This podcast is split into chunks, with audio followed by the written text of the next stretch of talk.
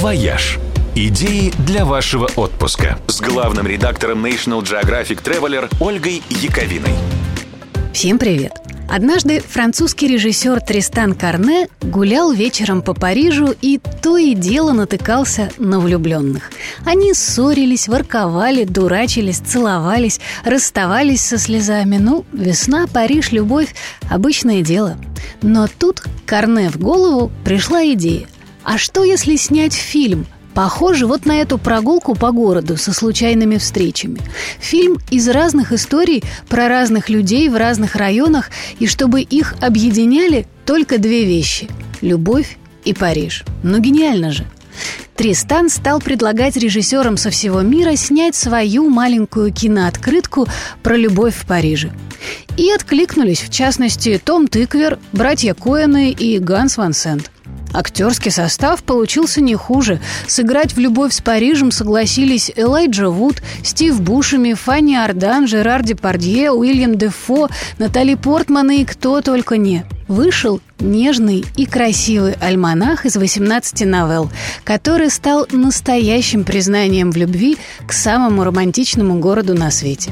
Собственно, так его и назвали – «Париж, я люблю тебя».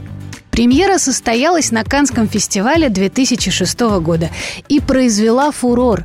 С тех пор режиссеры со всего мира регулярно объединяются, чтобы сделать киновалентинку новому городу.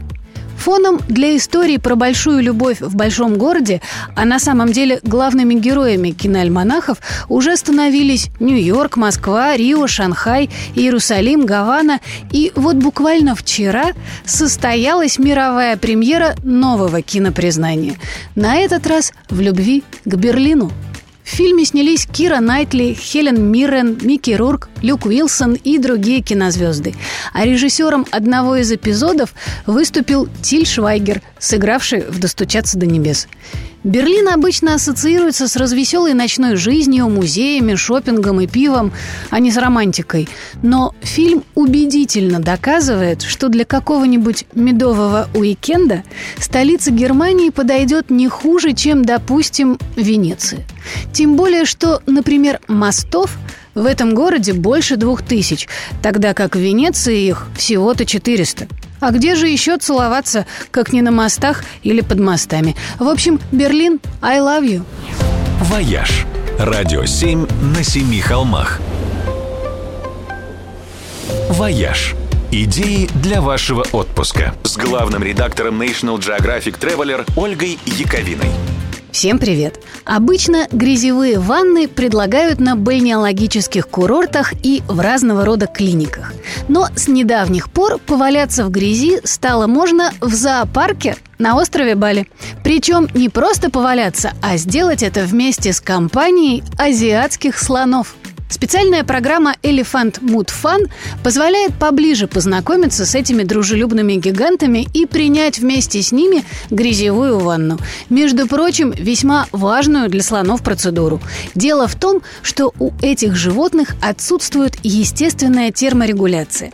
И когда становится жарко, как на Бали, чтобы охладиться, им приходится поливать себя водой.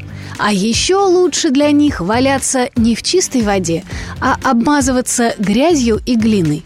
Она медленнее сохнет и дольше сохраняет прохладу. Всю эту информацию, а также много других интересных подробностей о слонах туристам рассказывают во время раннего завтрака, с которого начинается специальная программа в зоопарке Бали. А затем участники набирают фруктов и идут на завтрак к слонам. Ну, в хорошем смысле. То есть угощают великанов всякими вкусностями и фотографируются с ними вместе. Заключительный этап программы – грязевые купания в реке Воз, где люди и слоны могут вместе плескаться, поливать друг друга водой и всячески веселиться. По окончании гости могут принять душ, переодеться и отправиться на обед, который тоже входит в стоимость программы. Как и специальная страховка на тот случай, если слон вдруг ненароком отдавит кому-нибудь ногу. Билет можно купить на сайте balizoo.com. Участие в программе стоит около 100 долларов.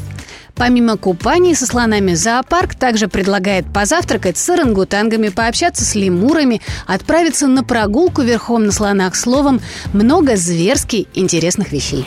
«Вояж» – радио 7 на семи холмах. «Вояж» – идеи для вашего отпуска с главным редактором National Geographic Traveler Ольгой Яковиной. Всем привет! Хорошая новость для рассеянных с улицы Бассейной. Российские железные дороги запустили онлайн-сервис для поиска вещей, забытых в поездах дальнего следования. Услуга доступна через сайт los.fpc.ru в течение 30 дней после совершенного путешествия. Чтобы запустить процесс поиска, нужно заполнить на сайте заявку, указать имя, номер билета, телефонный номер, адрес электронной почты и четыре последние цифры номера документа, по которому был куплен билет. Также нужно описать оставленные вещи и указать место в вагоне, где они предположительно находятся. После обработки заявки ее отправителю пришлют фотографии того, что было найдено в указанном им месте. И если забывчивый пассажир сможет идентифицировать свое имущество, то получит его назад. Надо сказать, что из вещей, которые пассажиры умудряются забывать в поездах, можно было бы собрать весьма забавную выставку. Экспонаты, которые, кстати, в разных странах бы очень различались.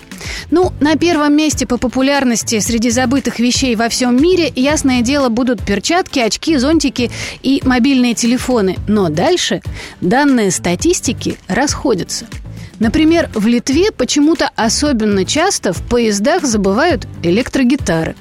А еще в галерее удивительных литовских находок красовались бы рыболовный невод, протез ноги, подвесной потолок, бензопила и электрический велосипед – в Израиле вечно забывают маленькие чемоданы на колесиках, которые специально для салона самолета. А среди забавных забытых вещей есть африканские маски, саксофон и большой корабль из папье-маше, явно сделанный на конкурс детских поделок. По статистике бельгийских железных дорог, за прошлый год пассажиры оставили в вагонах около 4000 пиджаков и свитеров и примерно 2000 брюк и юбок – а вот в Японии в поездах постоянно оставляют книги. Ну и кто у нас после этого самая читающая нация?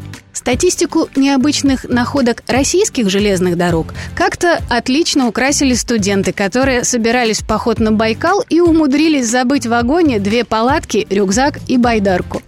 Статистика сообщает, что вообще пассажиры оставляют в поездах в среднем по 4 предмета в день. И лишь 25% из них возвращаются в итоге к своим рассеянным владельцам. Ну что ж, будем надеяться, новый сервис изменит эти цифры к лучшему. «Вояж» – радио 7 на семи холмах –